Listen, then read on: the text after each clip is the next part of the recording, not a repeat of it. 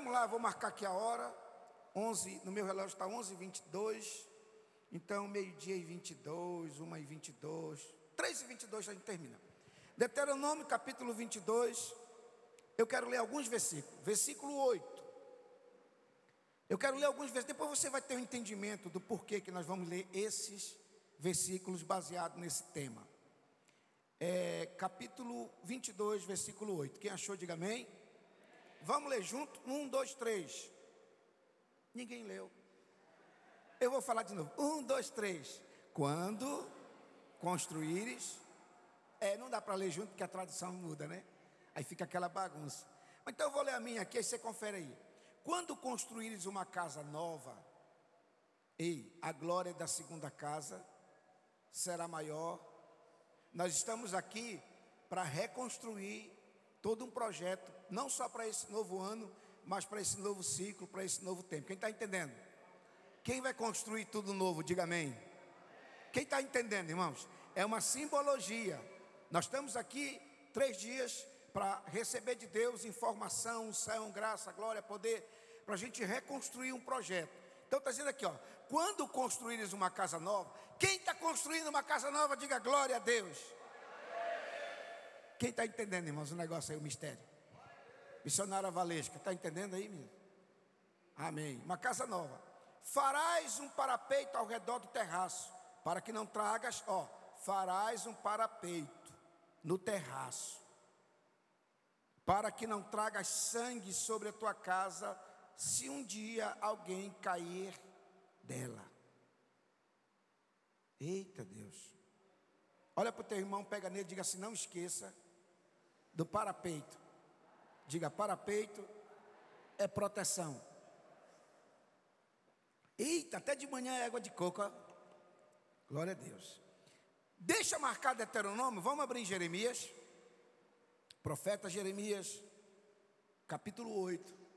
Eu quero fazer aqui um, como eu disse, a gente vai ler já os versículos, para quando a gente começar a falar, não precisa mais ficar abrindo, lendo e você aproveita para ler a Bíblia hoje, você que não leu ainda, né? Jeremias capítulo 8, eu quero ler um versículo desse capítulo tão importante, porque é em cima dessas, desses versículos que eu queria falar um pouquinho sobre aquilo que Deus falou conosco. Quem achou, diga amém. Jeremias, Davi, para de ficar falando mal de mim, Davi. Deus vai te pegar, rapaz. Não fala mal de mim, não, rapaz. Sou teu amigo. Jeremias capítulo 8, versículo 20. Vamos ler? Passou a cega, findou o verão, e nós não estamos salvos. Está assim na sua Bíblia? Está desse jeito? Jeremias capítulo 8, versículo 20. Passou a cega, quem está declarando isso é o profeta. Findou o verão e nós ainda não estamos salvos. Agora você vai abrir lá em 1 Timóteo. Você conhece esse versículo? Capítulo 5, versículo 8. Depois nós vamos ler só mais dois, já vamos começar a falar aqui alguma coisa. Quem achou, diga amém. Eu acho que esse versículo já deve ter sido lido desde sexta-feira, não é possível que não foi lido. Que diz assim o versículo 8 de, de 1 Timóteo, perdão, 1 Timóteo 5, 8.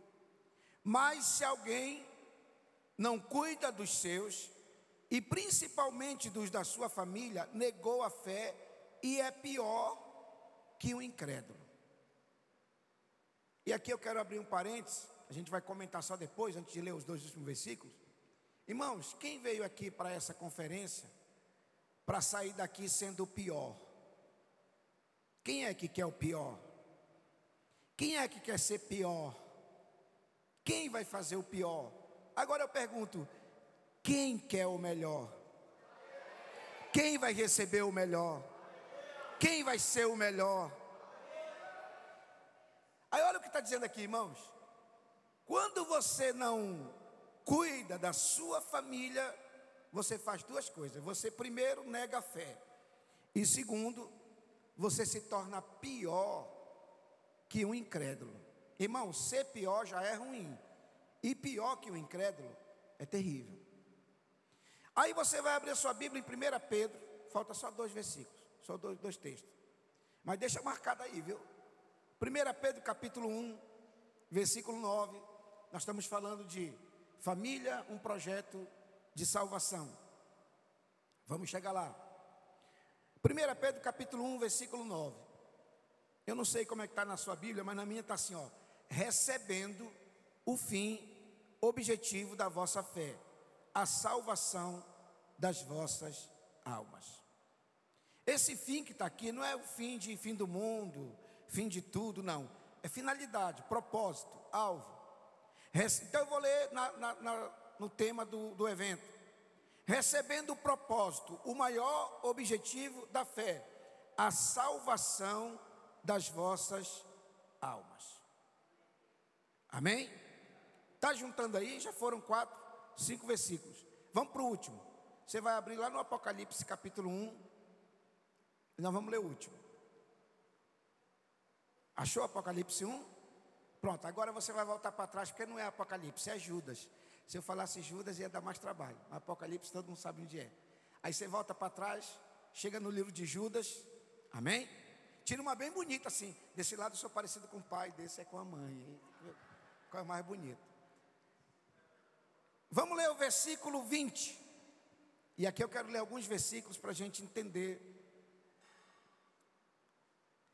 Versículo 20 diz assim: olha, vamos lá. Mas vós, amados, quem é amado aqui? Diga amém. Diga glória a Deus. Então é para você essa mensagem.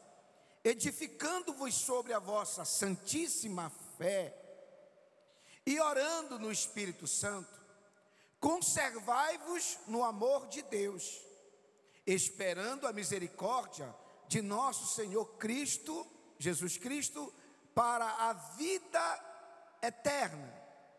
E apiedai-vos de alguns que estão na dúvida. E agora vem o 23, para a gente fechar, que é o tema desse evento. Olha o que diz aí: salvai-os, ou salvai-vos, depende da tradução arrebatando-os do fogo. Olha, irmão, está dizendo aqui que quem é amado, quem é cheio do Espírito Santo, quem tem fé, além de se conservar no amor de Deus e na misericórdia, e se preparar para a vida eterna, tem que ter piedade, misericórdia daqueles que estão duvidando.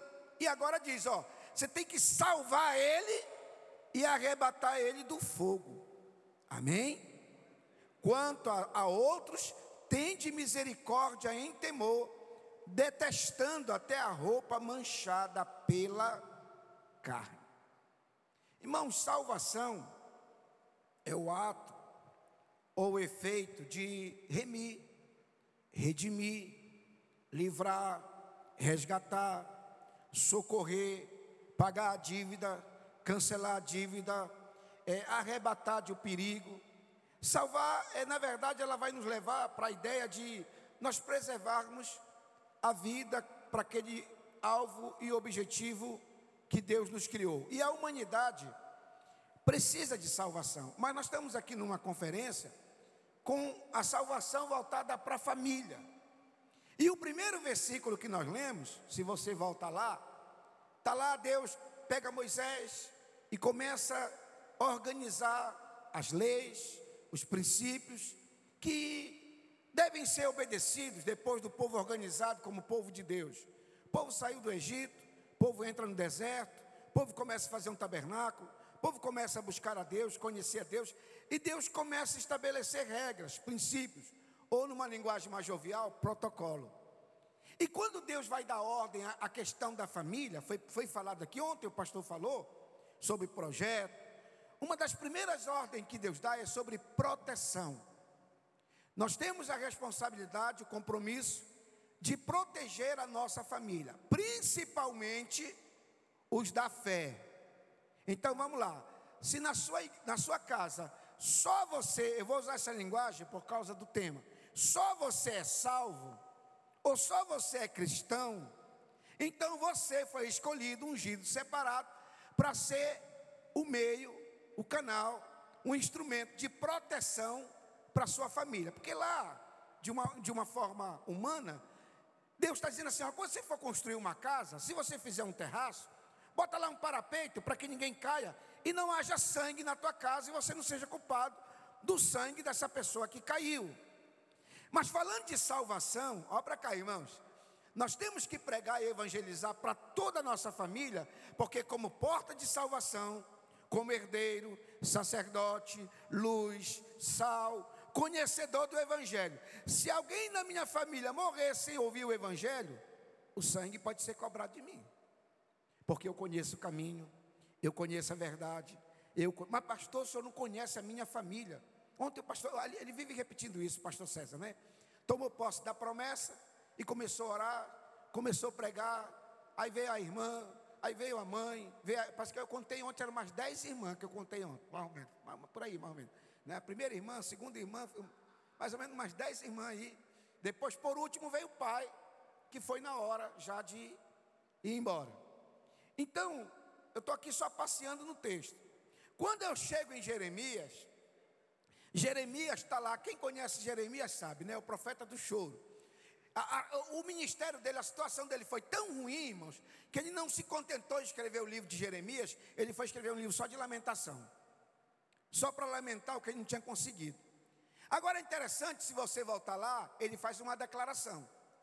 Então vamos lá. O primeiro texto que nós lemos é a responsabilidade daquele que conhece Deus, a palavra de Deus, em criar uma situação, em criar uma construção aonde a sua família esteja protegida, cercada, para que não haja perda, para que não haja sangue. Quem está entendendo, diga amém. Esse é o primeiro texto. No segundo texto, Jeremias está lá, nem começou, está no capítulo 8, e ele já está dizendo, né? Findou a cega, acabou o verão, e é engraçado, ele não diz assim, e esse povo não foi salvo, ele diz, nós ainda não fomos, ele se inclui. Por quê, pastor? Porque ele não tinha concluído o ministério dele, a missão dele, a responsabilidade dele. Então ele diz assim: olha, o que, o que, o que, que Jeremias está falando? Do tempo da oportunidade da salvação. Quem está me ouvindo, irmãos? O tempo da oportunidade. Então, olha para o teu irmão e diga assim: você é responsável pela proteção, pela provisão da sua família. Diga, e isso tem um tempo. Diga, tem uma oportunidade. E você não pode deixar passar esse tempo. Aí qual foi o terceiro? Foi o Timóteo, não foi? Aí de lá no Timóteo. Se você é da fé, se você é cristão, se você é de Deus, mas você não cuida dos seus e da sua família, você é um fracassado, você é um maldito. Você é pior que o incrédulo, porque você não fez a única coisa que era para fazer. Qual é, pastor? Levar a sua família para a salvação. Aí entra Pedro, mostrando que a fé, olha para cá, irmãos, a fé, né, tem igreja por aí, que a fé me dá apartamento, que a fé me dá casamento, que a fé me dá cura, me dá, mas está dizendo Pedro, olha, o maior objetivo da fé é a salvação da alma. E a gente sempre pregou e você já ouviu o seu pastor pregar aqui que não tem maior milagre do que o milagre da salvação. Do que o milagre que vai nos levar. Porque, irmãos, olha, vamos lá. Se eu receber um. Ah, eu orei para Deus me dar um carro. Deus me deu um carro. Eu morro. Onde é que fica esse carro? E para onde vai minha alma? Ah, eu vou orar para Deus me dar a chave nova do apartamento. Eu morro. Com quem fica o apartamento? O que é que eu vou levar? Para onde vai minha alma? Então, o maior milagre, irmãos, é a salvação da alma. E a humanidade precisa de salvação. Por quê, pastor? Leia o livro de Romanos. Todos pecaram, todos carecem. O salário do pecado é a morte. Não precisa, irmãos, aqui a gente confabular, é, textualizar, comentar toda a história da criação, a queda e tal. Todo mundo conhece. Né? Vocês estão que nem o pastor de vocês, careca de saber toda essa teologia, né? já, já conhece indo e voltando. Então, por que, que nós precisamos de salvação? Porque nós temos uma alma, irmãos, que é eterna, que vai voltar para Deus. Salomão escreveu: volta, né? A nossa alma, o que é da terra, o que é do pó, vai voltar para o pó, mas o que é de Deus vai voltar para Deus. O salmista escreveu: volta minha alma, o teu sossego, vai voltar para Deus. Então, essa alma, ela não morre, essa alma, ela é eterna. Então, o que é pó é pó, o que é carne é carne, vai ficar aqui então é por isso que o maior milagre, o maior objetivo da fé, para cá, não é o apartamento, não é a empresa, não é nada disso. Irmão, tanta gente que morreu, né? Aí esse ano que passou, esse ano agora, né? Tanta gente famosa, foi Erasmo Carlos, foi não sei o quê, foi Gal Costa, foi. Juntaram dinheiro, juntaram para. Está todo mundo brigando aí pelas heranças do Agnaldo Timóteo, não sei de quem, a confusão. Então, foram embora, não levaram nada. E depois da morte, o escritor de Hebreus escreve o quê? Lá em Hebreus 9. Depois da morte vem o quê? Vem o encontro com Deus, vem o juízo. Então já está mais do que entendido, sabido, que nós precisamos de salvação. Que essa salvação vai nos trazer remissão, resgate, livramento, cancelamento de dívida, perdão dos nossos pecados, preservação da nossa alma na eternidade com Deus. Tudo isso nós já sabemos. E nós que pregamos o Evangelho entendemos que essa salvação só é possível por meio de Jesus Cristo.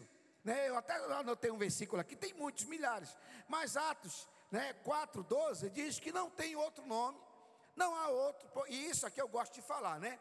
Velho Testamento, Novo Testamento. Estamos vivendo um novo tempo, uma nova geração. Pastor, tem que escrever uma nova Bíblia. Mas só que se nós formos estudar o projeto de salvação, nós vamos entender que ele é pleno, que ele é perfeito, que não tem mais, não, não vai ter um renovo testamento. Não, por causa desses crentes da, da moda aí, nós vamos esse, o Velho Testamento já passou, o Novo Testamento também vamos passar. Vamos reescrever um renovo testamento. Ou um re, re, renovo. Não. Vamos escrever uma nova Bíblia. Uma nova para adequar ao, aos homens. Para mudar, senão ninguém se salva. Não, irmãos. O sacrifício e a obra de Cristo é plena, é completa, é satisfatória, é eterna. E não tem homem, né? nós lemos Jesus pregando, passará o céu e a terra mas o que está aqui não vai passar. Então, a salvação que foi preparada por Cristo Jesus, ela é gloriosa, poderosa, soberana. E aí nós vamos pegar o tema que foi escolhido, que é o Atos 16, 31. E eu estava ouvindo, não vou mentir não, a gente, nessa vida, nada se cria, tudo se copia. E eu estava lá pesquisando, procurando, e eu cliquei num camarada que toda vez que eu venho aqui, o pastor César sempre comenta sobre ele que é o subirá.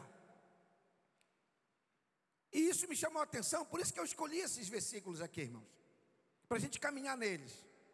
Porque numa das mensagens que ele prega em cima desse tema, ele fala algo muito interessante que é verdade. Eu até anotei aqui, só a frase, né, para gente, a gente se, se situar. Ele fala mais ou menos assim lá, ele é assim, olha, a salvação não se transfere para ninguém. A salvação é pessoal, irmãos. A salvação é única. E o processo dessa salvação, olhe para cá, é igual para todo mundo. Eu, como pastor, pastor César já deve ter passado por isso. Quando morre alguém de uma família que não é crente, a primeira coisa que acontece, a família vem no nosso gogó, pastor, faça o ofício fúnebre e diga que ele está salvo. Diga que ele é crente. Diga que ele aceitou Jesus. Ele piscou o olho, mas aceitou. Ele apertou na minha mão, mas aceitou. Talvez o cara estava sentindo a dor da morte, apertando, dizendo, está aceitando Jesus. Está morrendo. Né? Então, salvação não se transfere. E eu, eu, vou começar a declarar algumas coisas aqui. Irmão, a gente é pastor a vida toda. Quando eu abri o olho, já nasci na Assembleia de Deus Belém do Pará. Já vi muita coisa. Eu já vi pessoas, famílias, tá? que a família era crente, crente, crente, crente, e membros da família morrerem sem Jesus, sem a salvação. E aí alguém questiona, pastor, cadê a promessa? Porque a pregação ontem foi: olha, cremos e será salvo tu e a tua casa. Mas uma das teses que é defendida é o seguinte, irmãos: cada coisa no seu lugar. O que aconteceu com Abraão foi com Abraão, o que aconteceu com Moisés foi para Moisés, o que aconteceu com Davi foi para Davi e assim nós vamos estar. Tá? Então tem coisas e tem coisas. A, a, aquela revelação de Paulo para o carcereiro era uma situação única, pessoal, individual e que ele teve que cumprir algumas coisas. Não que eu não creia, vou crer pelo que foi pregado ontem, pelo que está tá na Bíblia. Porque eu me lembro que quando Adão e Eva caíram, pecaram e estragaram o projeto de Deus, olha para cá, Deus não pegou eles e jogou fora, jogou no inferno, cacetou. A... Não, não. Primeira coisa que Deus fez foi cobrir eles. Então, de lá até aqui, Deus cobre a família, Deus salva a família, Deus liberta a família, Deus protege a família. Mas o que tem que ser entendido é o seguinte: tem promessa de salvação? Tem. Mas Deus não vai salvar ninguém da sua família só porque você é salvo. Deus vai salvar se você for salvo e se você cumprir o protocolo. Se você obedecer o protocolo. Se você seguir o que está sendo ensinado. Tipo assim, tem gente que diz: agora eu já sou de Jesus, vou só ficar orando. É só orar e eu vou repetir de novo, para quem não entendeu. E quem não entendeu é desenho. Eu fui pastor em muitos lugares, nesse Brasil, já, né? E muita gente. Eu já vi muita gente de família morrer sem receber Jesus. Por quê, pastor? Porque o camarada aceitou Jesus. Primeiro, vamos lá, do começo. Primeiro, vamos lá. Não construiu a proteção para sua família. Nós estamos seguindo o que a gente leu. Segundo, veio o tempo da oportunidade, passou o tempo, se esgotou o tempo e ainda não foram salvos. E a pessoa que aceitou Jesus era crente, era fiel, era isso, mas simplesmente, olha para cá, irmão, né? É igual uma canção que eu cantava com Ari Bento. Não sei se o pastor César vai lembrar do Ari Bento. É, a gente trazia muito aqui em Pacajus, na época da quadrada. E ele cantava uma canção mais ou menos assim: Eu sou feliz, porque Jesus veio mudar o meu viver, sua alegria. Eu nem lembro mais a letra. Aí tem uma parte da letra que diz assim: Olha, deixei meu pai, irmãos, amigos, sair mundo afora. E minha avó dava um cascudo na cabeça de alguém que cantava esse hino, porque o cara não saiu nem da cozinha, estava dizendo que foi para a África, não sei para onde, pregar o evangelho. Não tinha saído nem da cozinha.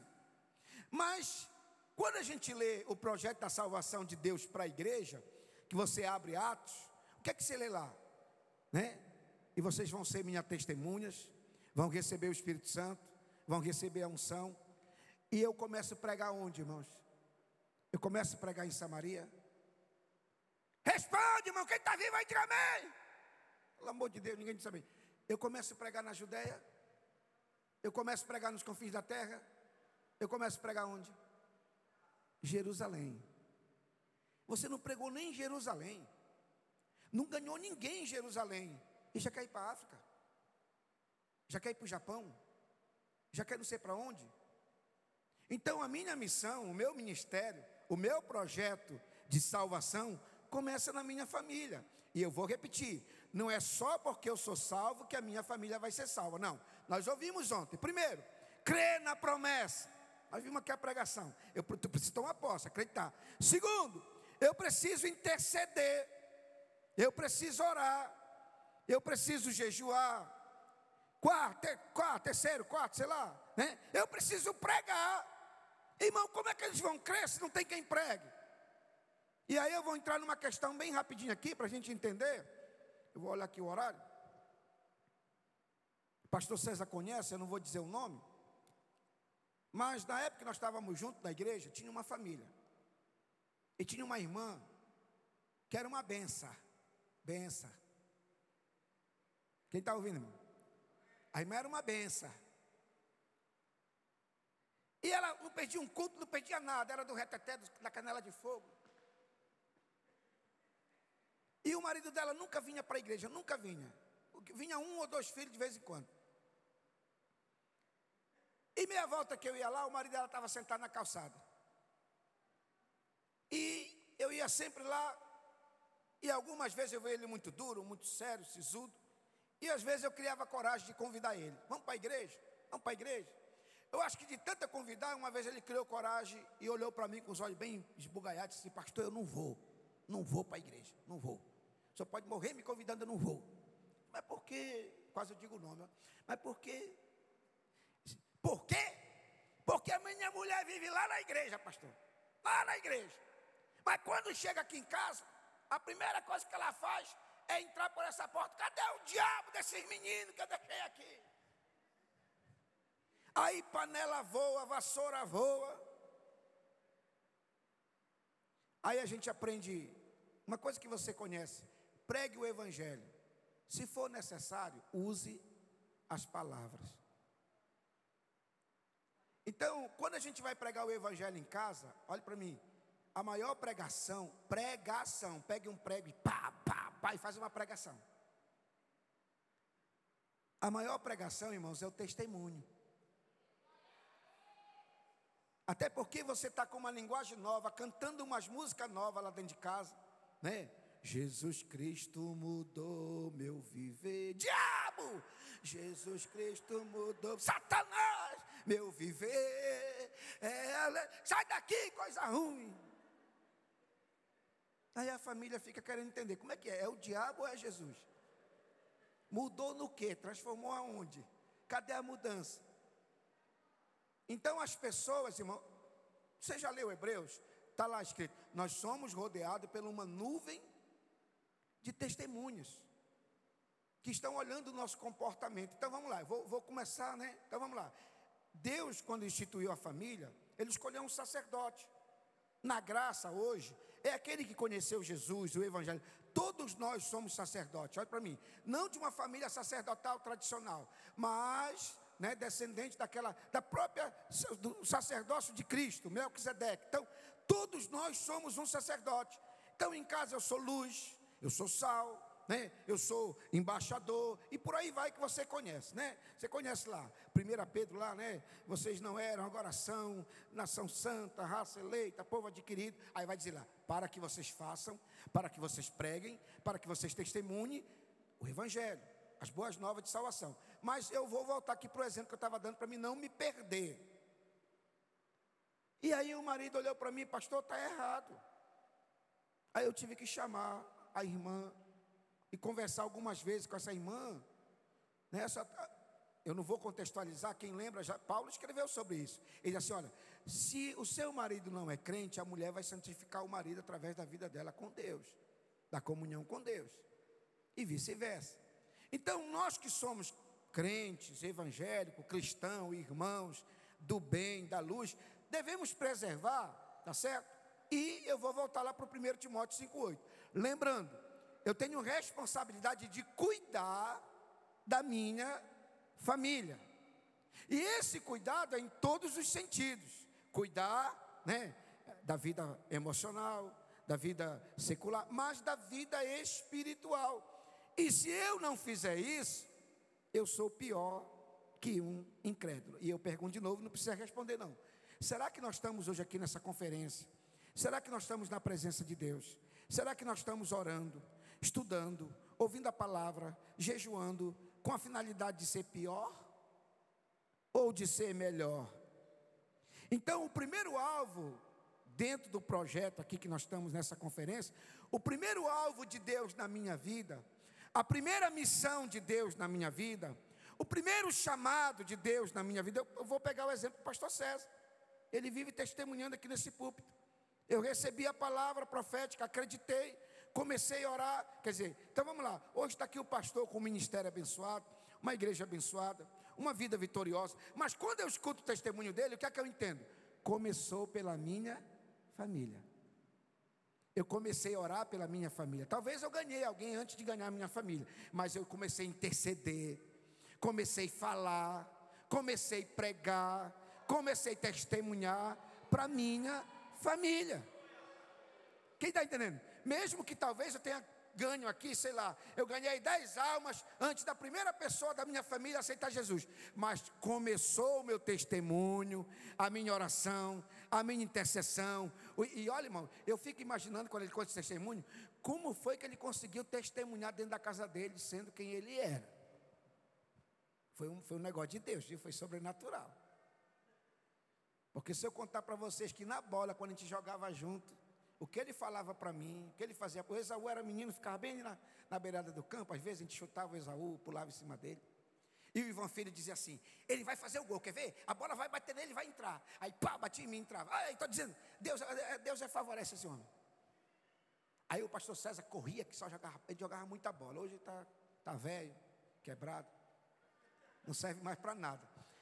Mas naquela época ele jogava bola, era novo. Aí ele corria pela lateral e eu corria pelo outro lado, né? Aí ele, chuta, ele cruzava a bola, quase saindo, ele cruzava de três dedos. A bola vinha, vinha, vinha. E eu olhava para a bola, pum, na minha cabeça ia. Aí ele vinha de lá, macho, eu vou ter que te ensinar de vermelho. Digo, homem com esse homem é crente mesmo, vou botar a mão na cabeça dele. Aí tem uma legião. Né? Ele dizia, macho, eu vou te ensinar. Quando eu cruzar, ele lá em cima, ele parava o futebol, irmão. A pessoa ficava com raiva. Ele chegava e pegava no meu ombro. Homem, pelo amor de Deus, quando eu lançar a bola, ó, tu olha para a bola e acompanha e vai assim para trás até a bola bater em tudo, tá certo. Tu lembra disso? Eu ainda lembro disso. Eu fico imaginando, como foi que esse homem evangelizou a família? Como foi que a... Mas, irmão, quem fazia mais gol era eu. Ele jogava muita bola, mas eu fazia os gols. A bola batia em mim e entrava. O artilheiro era eu, Marcelinho Carioca. 37 o número do pé. Então, a gente fica imaginando, só refazendo aqui o que a gente leu, a situação de Israel. Jeremias está lá pregando, mas antes deles vieram outros homens, sacerdotes, profetas, né? juízes. E diz o texto: olha, findou a cega, passou o verão. E eu quero fazer uma declaração, irmãos. Os judeus, olhe para mim, quase que 80% ainda não foram salvos. Olhe para cá, se você for estudar teologia e for pesquisar aqui a parte escatológica, nós entendemos que os judeus é a última nação, a última raça a ser salva vai ser salvo depois da grande tribulação, na guerra do Amagedon, quando Jesus voltar para defender, porque, sabe, João prega isso, veio porque era céus, mas os céus não receberam. E até hoje não conseguem acreditar que Jesus é Jesus, é o Salvador, é o Messias, é o Filho de Deus. Veio para eles uma promessa de salvação, e eles não acreditam, eles não aceitam. Então passou a cega, passou o verão, passou a oportunidade, passou o privilégio e eles ainda não foram salvos. Mas eu, voltando aqui para o tema, Atos 16, 31, eu ia dizendo, vamos lá, aquilo ali foi um acontecimento único. Eu posso tomar posse da promessa, mas eu não posso tomar posse de uma promessa aonde eu não faço nada. E aí, se a gente for contextualizar, olha para cá, todos os homens da Bíblia, eu não vou ler para ganhar tempo, que tiveram promessa, Abraão, Noé, Noé teve uma promessa de salvação. Noé, eu achei você um cara justo, vou salvar você do, do, do juízo aí. Vamos lá. Mas o pastor pregou ontem, você sabe, ele levou 100 dias para construir a arca. Ou 100 anos. Ou 100 meses.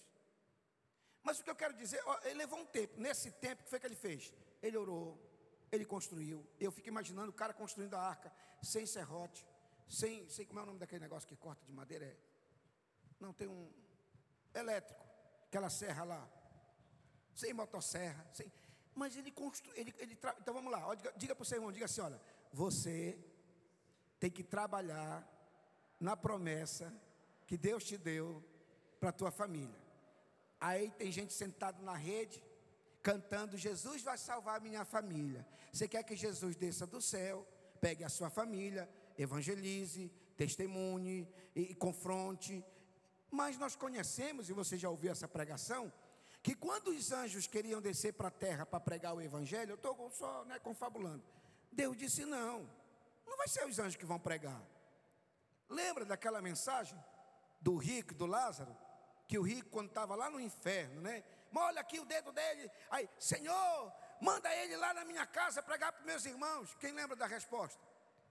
Tem profeta lá pregando. Se eles quiserem crer no Evangelho, que creem. Que... Então, olhe para cá, irmãos. Deus não vai salvar a sua família se não for através de você. Então, olha para o teu irmão e diga assim: Deus te ungiu, Deus te escolheu, Deus fez promessa para você. Diga: quem vai salvar a sua família é você. Olha para cá, mas pastor, eu, é que eu li todos os versículos e não li o Judas. Dá uma olhada no Judas, que foi o último que nós lemos. O que é que diz o versículo 23? Salvai-os, arrebate eles do fogo. Quem está entendendo isso? Então não adianta só orar, Deus salve meu pai. Não, tem que salvar, olha para cá. Dentro, vamos lá, eu comecei por Noé. Noé tinha promessa: homem, vem um dilúvio, faz a arca, que eu vou salvar você e sua família. Entra na arca. ele trabalhou. Abraão, sai da tua parentela, eu tenho uma terra para te dar, tu vais ser abençoado, em ti serão abençoados. Abraão teve trabalho, irmãos. Ele saiu, ele andou no deserto, muitas vezes ele temeu, ele orou, Deus renovou a visão e ele foi trabalhando. Então, vai estudando aí. Nenhum homem de Deus conseguiu nenhuma bênção, nenhuma vitória, nenhuma promessa, nem nada sem trabalho, sem esforço, sem investimento, sem dedicação. Quem está me entendendo, irmãos? Quem está me entendendo, irmãos? É preciso que entender, ah, agora eu sou crente, vou fazer uma campanha, vou jejuar. Teve um cara que foi jejuar 40 dias, morreu no 25 dia, morreu. Lê essa reportagem essa semana. Vou orar e jejuar, amém. É válido, ore, jejue. Mas é preciso haver prática. É preciso haver investimento. É preciso haver trabalho. E eu vou, eu vou ficar batendo essa tecla. Conheci pessoas que o tempo passou, ele não criou a proteção, o, o, o, o familiar dele morreu e não recebeu Jesus. Por quê, pastor? Porque ele tomou posse da promessa, ele acreditou na palavra, ele, ele, ele orou, mas ele não evangelizou, ele não pregou, ele não investiu, e aí eu citei, anotei aqui algumas coisas, só para a gente passear nisso aí. Mas vamos lá. Na, em Atos 16, 31, naquela noite, uma família ia estar com um caixão no meio da sala e ia haver um funeral. Era o que estava programado. Era um funeral do carcereiro e a mulher e os meninos e a família tudo chorando. E isso era o que o diabo tinha planejado. Porque quando ele viu aquele destroço, que ele tentou se matar, ele ia se suicidar. E aí, Paulo, numa revelação, numa visão, porque se você for ver lá, olhe para cá, era de noite, perto da meia-noite, Paulo cantava, Silas cantava, então era de noite. Segundo, vamos lá, caiu tudo, se caiu tudo, apagou tudo, era uma escuridão. É tão verdade que alguém pede uma, uma luz, dá uma lâmpada aí, uma luz para ver aqui. Agora, como é que está escuro? tudo caído, Paulo amarrado, pés e mãos, vamos lá. E quando o carcereiro, no outro lugar, pega a espada para se cortar, Paulo lá de dentro, num lugar escuro, diz: Ei, não faça isso não. Aí eu pergunto: era o homem que estava vendo? Era Deus que estava revelando. Foi uma revelação de Deus, foi uma epifania, foi algo sobrenatural. Não foi algo que Paulo estava aqui, como eu estou vendo aqui o irmão. Ei, não, não, ele estava num outro lugar. Por isso que o carcereiro tremeu, estremeceu. Porque ele estava num lugar aqui, ia se matar, e ouviu lá de dentro. Ele, por que, que ele ia se matar? O que é que diz lá? Diz assim: pensando que todos estavam mortos, sim ou não? Então ele não viu Paulo. Ele não estava vendo Paulo e Paulo não estava vendo ele. Quem está acompanhando aqui o raciocínio? Ele não estava se vendo. Então foi algo extremamente sobrenatural, foi revelação. Igual aquela viagem que Paulo foi, e que o barco morre, não morre, afunda, não afunda, e o desespero. Aí Paulo se levanta e diz: Ei, Deus me revelou que aqui ninguém vai morrer. Então foi uma revelação.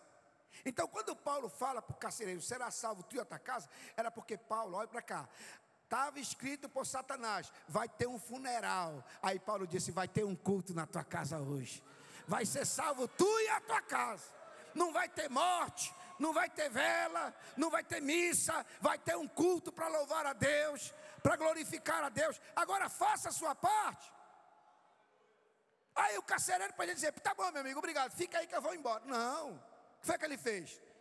Tirou os camaradas do, do pau de arara, levou os camaradas para sua casa, passou remédio, pensou-lhe as feridas, ele fez todo um trabalho para que a promessa de Deus se cumprisse na casa dele.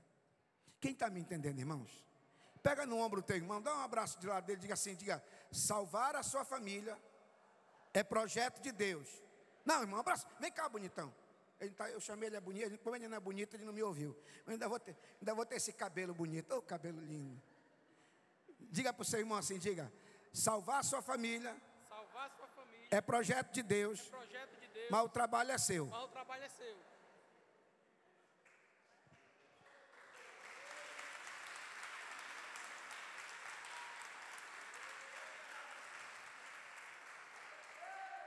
Aí você quer que Jesus trabalhe? Trabalha, Jesus, trabalha, meu filho. Eu já trabalhei tanto, agora é contigo aí, Serreira. Os anjos queriam trabalhar, não deixei, coloquei você. Aí você ainda quer que eu trabalhe? Quem está ouvindo, irmão? Deus já teve um trabalho medonho. Irmão, eu vou voltar para o César de novo. O, o, trabalho que esse homem deu para Deus salvar ele, irmão. Esse homem era bandido, irmãos. Traficava lá na Barra do Ceará no campo do ferroviário. Ele ficava com as trouxinhas de, de, de, de, baseado. Ele está conversando ali para dizer que não está ouvindo. Olha como ele é, tá vendo? Ele ficava vendendo crack. Ele ia, ele ia jogar no ferroviário, no, no time de base do ferroviário, já levava os papelotes, tudo. Cara perigoso, nossa, cego. Uma vez eu tive que tirar uma faca da mão dele, que ele queria matar o, o Marcos Peru. Vivia querendo matar todo mundo, todo mundo. Cada jogo era, era, era, um, era um, um assassinato. Eu digo, o trabalho que esse homem deu para Deus, irmãos. Agora ele quer que Deus trabalhe por ele, irmão. Não, o trabalho é nosso. Está lá em João. Jesus diz assim: olha, trabalhai não pela comida que perece, mas trabalhai pela comida eterna. Então, olha para o teu irmão e diga assim: a obra de Deus o milagre é de Deus, o projeto é de Deus, mas o trabalho é seu. Amém? Quem tem que, quem tem que construir o muro, a parede de proteção, é você. Está lá Deus dizendo assim: olha, vocês vão fazer uma casa nova, não esqueça de cercar com o muro, para não se perder ninguém. Segundo, não perca a oportunidade, o tempo está passando, o tempo é remisso né? É aquela história, né, que eu gosto muito de pregar sobre Davi. Meu, Davi é o meu, minha referência da Bíblia, é Davi, né? E quando eu prego sobre Davi e Absalão, eu gosto de ler aquele texto. Quando Davi soube da morte de Absalão, que ele fica, ai meu filho, Absalão, meu filho, ai meu filho, que é o que a gente está ouvindo muito agora, nesse tempo de pandemia, de tudo, né? Que a gente começou a chover um monte de tipo de mensagem, tipo essa que eu vou falar aqui. Ó, oh, se você for dar flor, dê enquanto está vivo. Declare o seu amor, procure alguém, é, elogie, presenteie, porque depois de morto, irmão, não adianta. Né? O Edia Lopes que fala muito isso. É, é o Brasil é um negócio, uma cultura meia doida. Né? É, é joga pedra em quem está vivo e dá flor para quem está morto. Né? E, e, morto não cheira flor, morto não, não vai mais. Ele, ele, disse que uma vez ele foi no enterro lá em Belo Horizonte, chamaram ele. Ele foi lá, chegou lá, era, era um carro para levar o caixão e dois caminhão para levar as flores. Se o pobre do defunto não vai cheirar nenhuma. E dentro dessa tese, né, é aquela coisa, a gente quer fazer depois que morreu, depois que se foi, aí não tem mais jeito. Então tem que pregar enquanto está vivo, tem que testemunhar enquanto está vivo, tem que trabalhar enquanto está vivo, tem que interceder enquanto está vivo, tem que investir enquanto está vivo, tem que falar do amor de Deus enquanto está vivo. Depois de morto não tem mais jeito, já foi embora. E aí essa missão é nossa, é sua, é minha. E aí eu vou falar daquela coisa bem rapidinho aqui, irmãos. Eu quero ser o melhor, lembra? Eu quero o melhor, não quero ser o pior. Eu quero ser o melhor, porque eu sou de Deus, sou luz, sou referencial, então eu sou o melhor. Agora, é uma coisa que você conhece, mas só para a gente pensar. Eu quero o melhor para mim, mas eu não penso no melhor para os meus.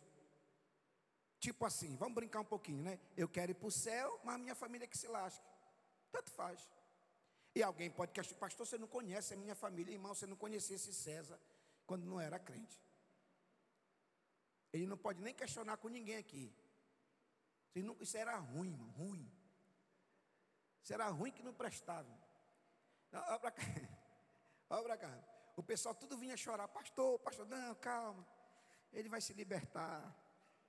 É, todo dia eu recebia no escritório alguém reclamando que ele tinha quebrado a cabeça de um, tinha ameaçado outro de morte. E você pode dizer assim, você pode dizer assim, né? Pastor, você não conhece meu cunhado, não conhece minha mãe, não conhece meu filho, conhece... pois é, mas Deus conhece tanto eles como conhece você. Baseado naquela tese, qual? Quando Deus te escolheu, Deus não errou a escolha. Deus colocou você na sua família como porta de salvação, como referência, como luz. Então é assim, vamos lá. Tem uma família para ser salva. Não, mas eu vou para o Japão eu vou para a África, eu vou pregar. É, é engraçado, a gente quer ganhar o mundo todo e não quer tirar o mundo de dentro de casa. Não quer acender a luz dentro de casa. Não quer ser referência dentro de casa. Não quer, não, mas é que eu não gosto dos meus. Eles são chatos, são brigões. Irmãos, existe família perfeita? Existe uma família perfeita? Por quê? Olha para o teu irmão diga assim: não existe família perfeita. Porque você não é perfeito. E se você fosse perfeito, a família era perfeita. Então não existe família perfeita que não são perfeitos. Mas é Deus, com a sua graça, amor e misericórdia, através de Jesus Cristo, nos trouxe uma tão gloriosa salvação, olha para cá, para nos ir, irmos aperfeiçoando de tijolo em tijolo, de degrau, até chegar à estatura, à medida, à imagem daquele que vive e reina para sempre. Amém? Então olha para o teu irmão, diga assim: lar, lugar seguro. Diga, proteja a sua família. Diga, lá, tempo de salvação. Diga, aproveite a oportunidade. Diga lá, lugar de almas. Diga, o maior objetivo da fé é salvar a alma. Então, pela fé, pela fé, pela fé, você teve tanta fé na terra, irmãos, aí vai ficar naquele contexto: Senhor, Senhor, eu não vos conheço, mas eu expulsei demônio no teu nome. Eu preguei, não sei quem é você. Por quê? Porque você só teorizou, só entendeu a letra, mas a letra mata. Você não vivenciou o espírito, a experiência de ganhar almas, de abençoar, de pregar o evangelho, de fazer a obra. Quem está entendendo, diga amém. Marcos 1, 29 e 33. Eu vou terminar, né? Começou 11 e meia, eu vou terminar já. Mas quem está com fome, diga amém. Só eu, né? Então vai jejuar até duas da tarde. Então, vamos lá. Marcos 1, 29 33. Nós estamos, estamos pregando dentro do texto. Um pouquinho antes, está lá escrito que Jesus saiu e começou a escolher os seus discípulos. E se não me falha a memória, um dos primeiros foi Pedro. Qual foi a primeira atitude de Pedro? Quem lembra? Foi pegar Jesus, levar para sua casa. Quando chegou lá, a sogra dele estava doente. Tem uns pastores que pregam que é por isso que Pedro negou Jesus três vezes, porque Jesus curou a sogra dele. Né? Não era para ter curado. Aí curou, ele negou Jesus três vezes. Mas tudo bem. Mas a primeira coisa que Pedro fez foi levar Jesus para casa. E Jesus curou a sogra dele. Mas até aí tudo bem. Vamos lá. Ele, ele foi chamado, ele entendeu o chamado, ele largou as redes. A primeira atitude dele: vamos na minha casa. E quando chega lá, a Bíblia fala que Jesus cura. E leia um pouquinho mais para baixo.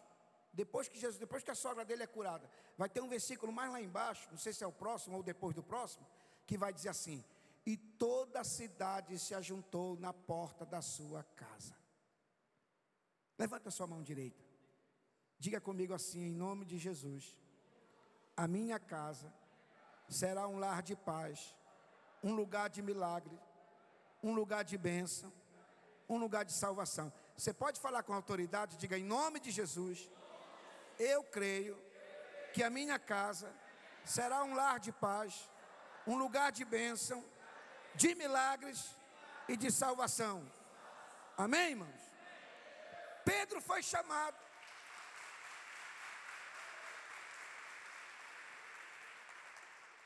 Pedro foi chamado para pescar milhões de peixes, de almas. Mas primeiro ele foi salvar a sogra. E junto com a sogra, a mulher. E junto com a mulher, o povo da cidade. Aí você vai para Marcos, capítulo 5, 38, 42. Você vai ver Jairo levando Jesus para sua casa. Não só para ressuscitar sua filha, mas para abençoar quem estava por perto, quem viu. Aí você chega em Lucas 19. Você vai encontrar a mensagem de Zaqueu. O curioso baixinho, que nem o pastor Sério, que queria ver quem era o agitador de Israel, quem era o perturbador, quem era o, o cara que estava revolucionando.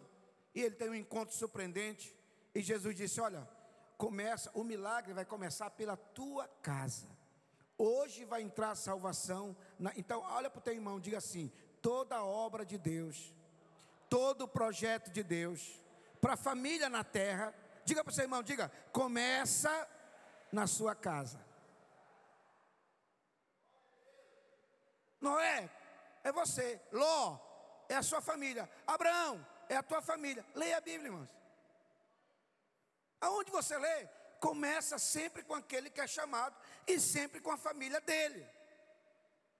Isso é básico, isso é bíblico. É por isso que Deus salva a família para transformar a nossa casa um lugar de paz, um lugar de salvação, um lugar de amor, um lugar de alegria, um lugar aonde a glória de Deus possa habitar. E aí, irmãos, eu nem falei muito disso, porque, como eu disse, não precisa falar. Mas vamos só pensar como nós estamos, onde nós estamos vivendo hoje. Com a sociedade que nós estamos vivendo, com a geração. Eu fui convidado para pregar, amanhã eu vou estar pregando num retiro do pastor Bernardo Johnson, que é, está acontecendo aqui no Horizonte. Nós vamos estar lá pregando amanhã, tá? E o tema lá é identidade. Eu estava estudando, preparando, lendo, ouvindo alguma coisa, montando alguma coisa para ministrar lá amanhã. E eu estava pensando no momento que nós estamos vivendo, carnaval, que sempre foi, né?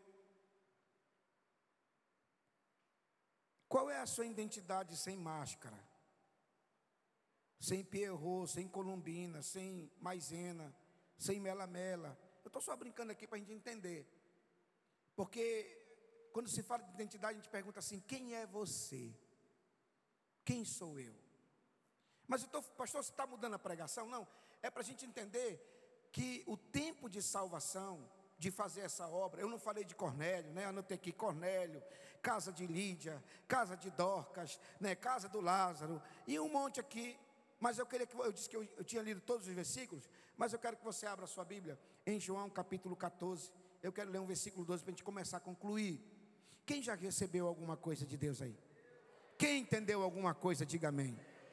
Então Deus chamou você para ser pastor, para ser apóstolo, para ser evangelista, para ser missionário, para um grande projeto, para uma grande obra. Mas eu vou repetir: toda grande obra começa com os meus.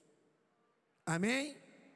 Porque, irmão, se eu não conseguir ganhar os meus, eu vou ganhar quem lá fora? Que hoje tem muitos pastores, olha para cá, irmãos, tem muitas igrejas e muitos pastores sofrendo.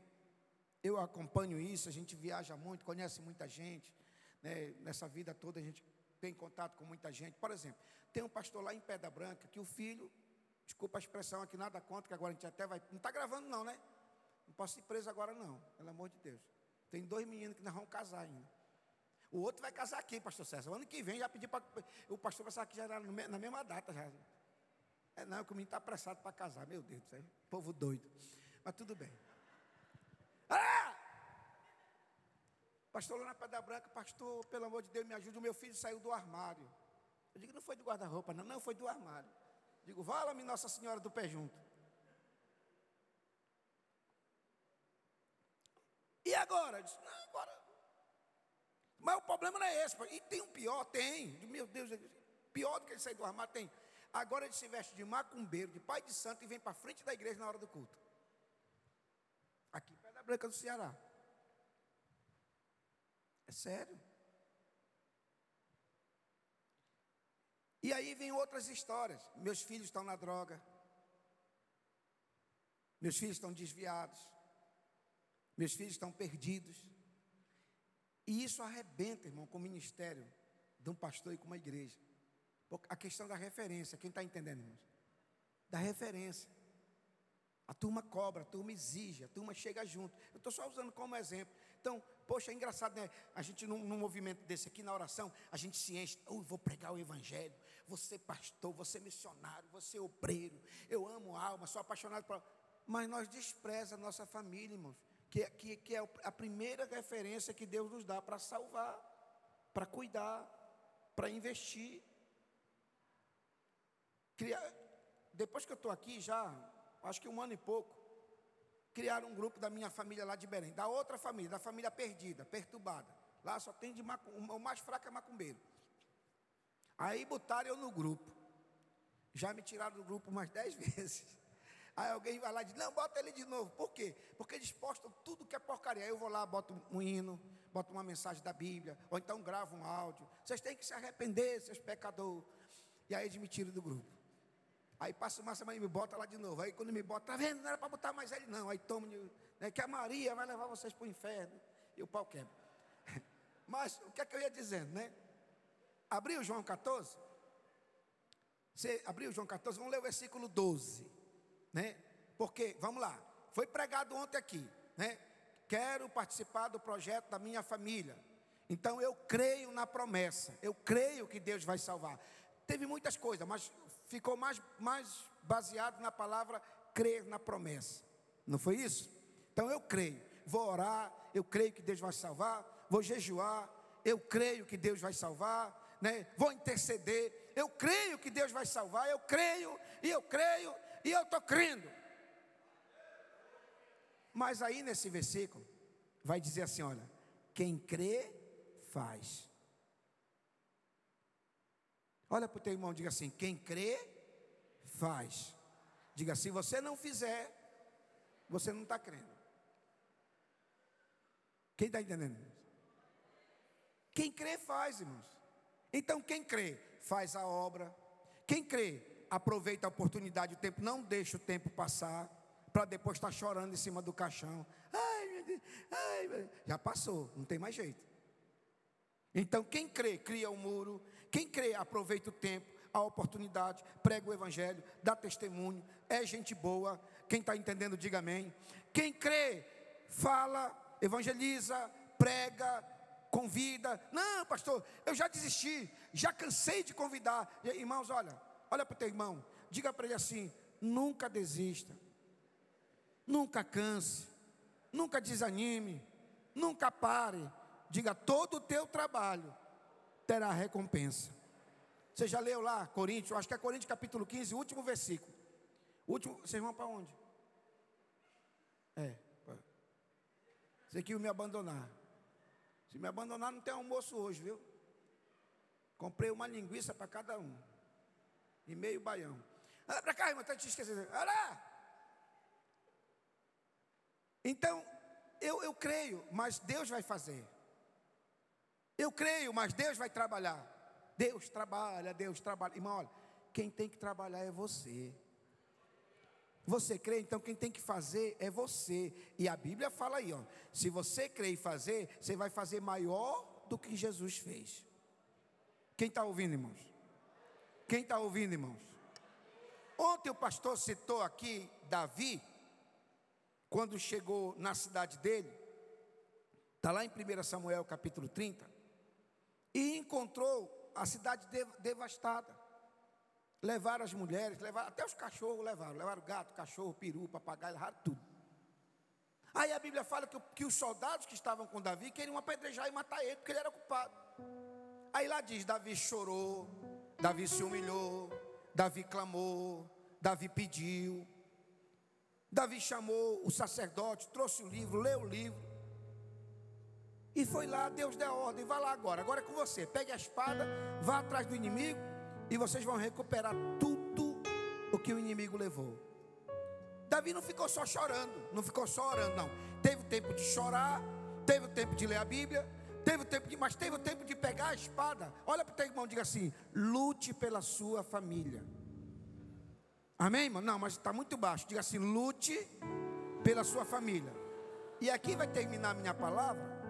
Eu anotei aqui, ó. Eu anotei aqui: Noé, Abraão, Josué, Davi, Abigail.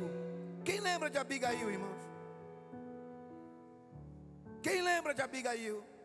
Correu, ó, quando começa a falar de Abigail, diz assim: e Abigail teve pressa, porque Davi vinha para matar toda a sua família, inclusive os seus filhos, por causa da loucura do marido. E ela vai na frente, intercede, e o rei tem misericórdia e salva a família dela. E quem lembra de Joquebede? Hein? As crianças iam morrer. O Joquebede, Moisés não vai morrer. Eu posso ouvir. Ninguém sabe o choro do bebê, o Joquebede. É a tua cara, César, essa música. Quando eu escuto, eu me lembro de tudo. O Joquebede, Moisés não vai morrer. E aí, meus amados irmãos, vamos lá. A família é um projeto de Deus. Deus tem promessa. Mas o trabalho é seu. O esforço é seu. O investimento é seu. A dedicação é sua. Não fique só orando, esperando. Ah, uma hora Deus joga um raio na cabeça desse infeliz e ele vai. Não, não. Deus está esperando por você fazer a tarefa de salvar. Não esqueça de Judas. A tarefa de livrar do fogo, de arrebatar do fogo, de salvar, agora é com você. Vamos ficar de pé? Olha para o teu irmão e diga assim: agora é com você. Agora é com você.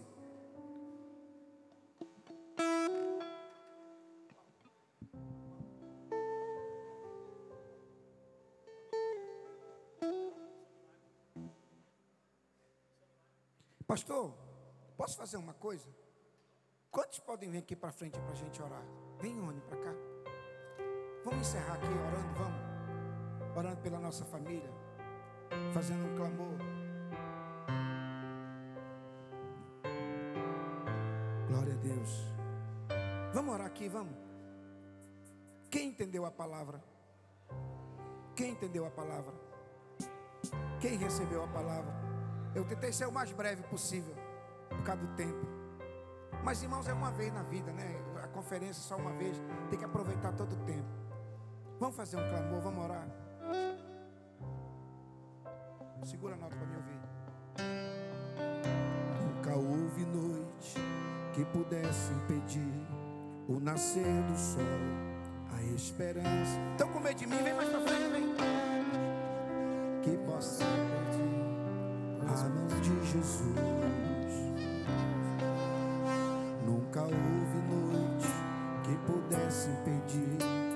Nascer do sol, a esperança e não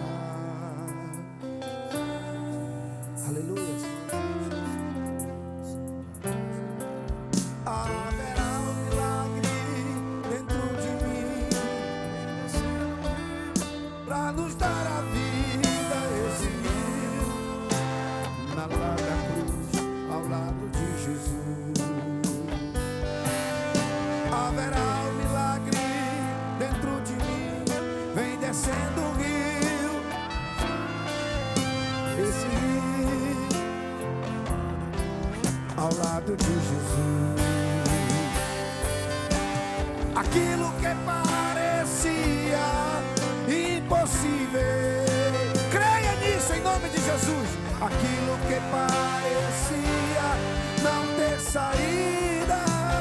Aleluia! Aquilo que parecia ser minha morte, mas Jesus mudou. Vamos do começo. Eu queria ouvir você do começo. Vamos lá. Só vocês. No caô. Para Jesus bem alto. Ou nascer. Canta, igreja!